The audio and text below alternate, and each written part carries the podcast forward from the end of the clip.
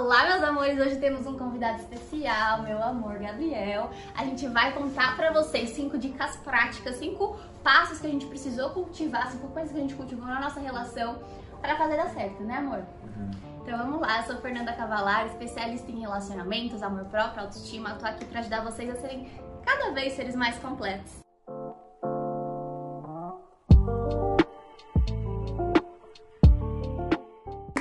Primeiro passo, a primeira dica, que é uma coisa muito importante na nossa relação, é a transparência, né, amor?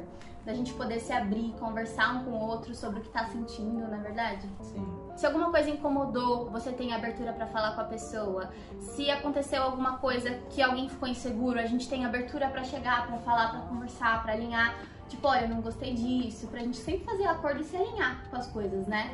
Sim, acho que ninguém tem bola de cristal, então você tá sempre expondo ali o que você tá sentindo, acho que acaba tendo um relacionamento um pouco mais leve, assim. Sim, e sem orgulho, né? É. Quando você tá num relacionamento, você abrir um lado vulnerável, seu é importante, porque se você não pode ser você, ser vulnerável com a pessoa que você se relaciona amorosamente, vai ser com quem, não é verdade? Sim. Então a gente tem que estar tá junto aí para isso e também a transparência é um fator essencial para confiança. É muito importante ter confiança na relação e se não tiver transparência, como que você vai confiar, né? Se ficam os dois fechados, de orgulhinho. Então é muito importante ter essa abertura. Agora um segundo passo seria o apoio. Sempre é bom é, você estar tá interessado pela atividade do seu parceiro, é, perguntando como foi, se interessando porque de certa forma a vida não é só relação. a relação, né? Tem toda a vida profissional, pessoal ali envolvido. Então, eu acho que o parceiro sempre está interessado ali. Então, no caso, a Fernanda sempre pergunta do meu jogo ali, pergunta como foi a live dela e tal. Então, acho que isso acaba mostrando um pouco mais de importância, você se importa, né? É, então, é, e conexão também, né? A gente se conecta.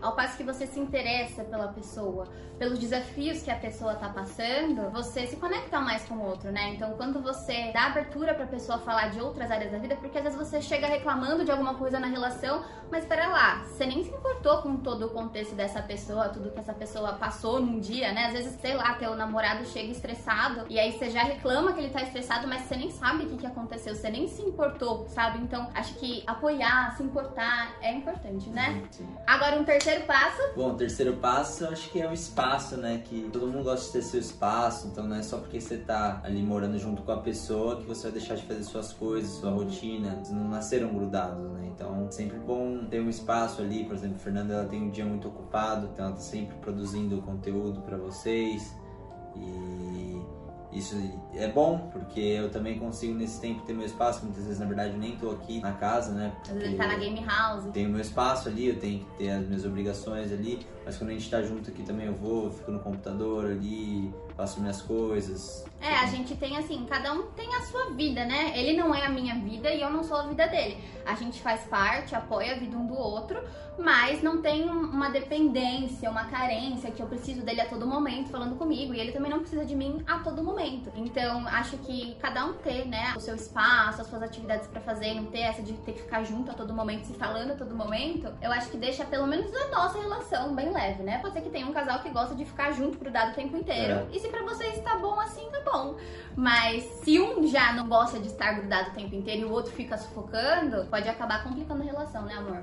É. Mas também, aí já entra até num quarto passo, essa questão de ter espaço não é ser indiferente, né? Então é aquilo, cada um tem sua vida, mas vocês se importam com o outro. E também um quarto passo que eu acho muito importante, acredito que você também, são os momentos a dois, né? A gente ter também um momento juntos, por exemplo, quando ele tá aqui em casa, não tá na game house, à noite a gente fica junto, a gente vê uma série, a gente almoça junto, conversa, né? Então tem uns momentos que somos só nós dois, sabe? Se alinhando, conversando, contando. E mesmo quando ele tá lá na game house, né? Que até vale isso pra casal que não mora junto. Quando ele tá lá na game house durante a semana e eu tô aqui, sempre chega assim no fim do dia, ah, pode ligar, aí a gente faz uma videochamada. Não é todo dia que dá pra ligar. Óbvio, também tem isso. Não, isso não é uma obrigação. Tem vezes Sim. Por exemplo, semana passada eu tava super corrida, eu não conseguia achar tempo ali que eu conseguia ligar. Uhum. Já, desde quando eu sentava para trabalhar, eu já terminava só muita noite. É. A gente ficou quarta e quinta sem ligar. E eu tava em época de lançamento de cursos também, cheia de coisa para fazer. Então, por isso que às vezes é importante também você ter a sua vida acontecendo, né? Porque ele tava num momento muito corrido, turbulento lá com os treinos dele e tal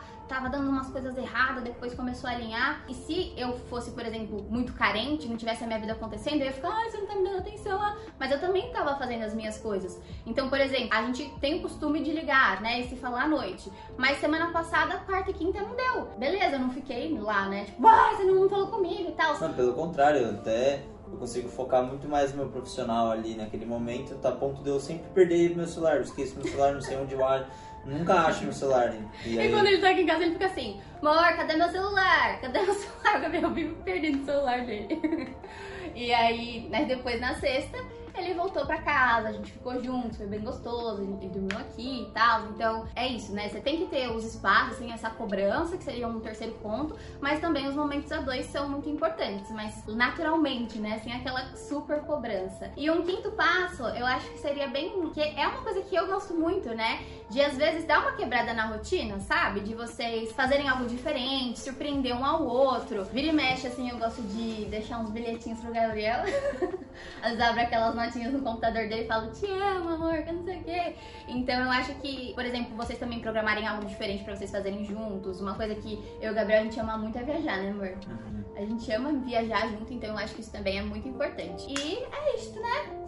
Isso aí. Então apliquem no relacionamento de vocês, vejam se vocês sentem alguma diferença com esses cinco passos e também vale lembrar vocês meu curso Metamorfose das Relações. Então se você quiser aprender comigo como aplicar esses pontos na prática e muito mais, no curso tem aula sobre comunicação, sobre conexão, sobre como você vai conseguir se conectar com o outro, interpretar o outro, manter o relacionamento aceso na prática, tem tarefas, tem atividades, tem aula inclusive sobre sintonia sexual, de como você ter mais maturidade no relacionamento. Tudo isso a gente aborda por lá para vocês começarem a construir relações mais leves. Afinal, a gente aprende a se relacionar vendo os pais, vendo os tios, tentando, só que a gente tem nossas feridas emocionais, a gente não sabe se relacionar direito, a gente vai agindo de forma inconsciente, no automático, e é assim que a gente começa a desgastar as relações, não sabe direito como agir, vai colocando os pés pelas mãos e as relações vão sempre esfriando, ou acabando, ou desgastando. Então, se a gente aprende do jeito que funciona,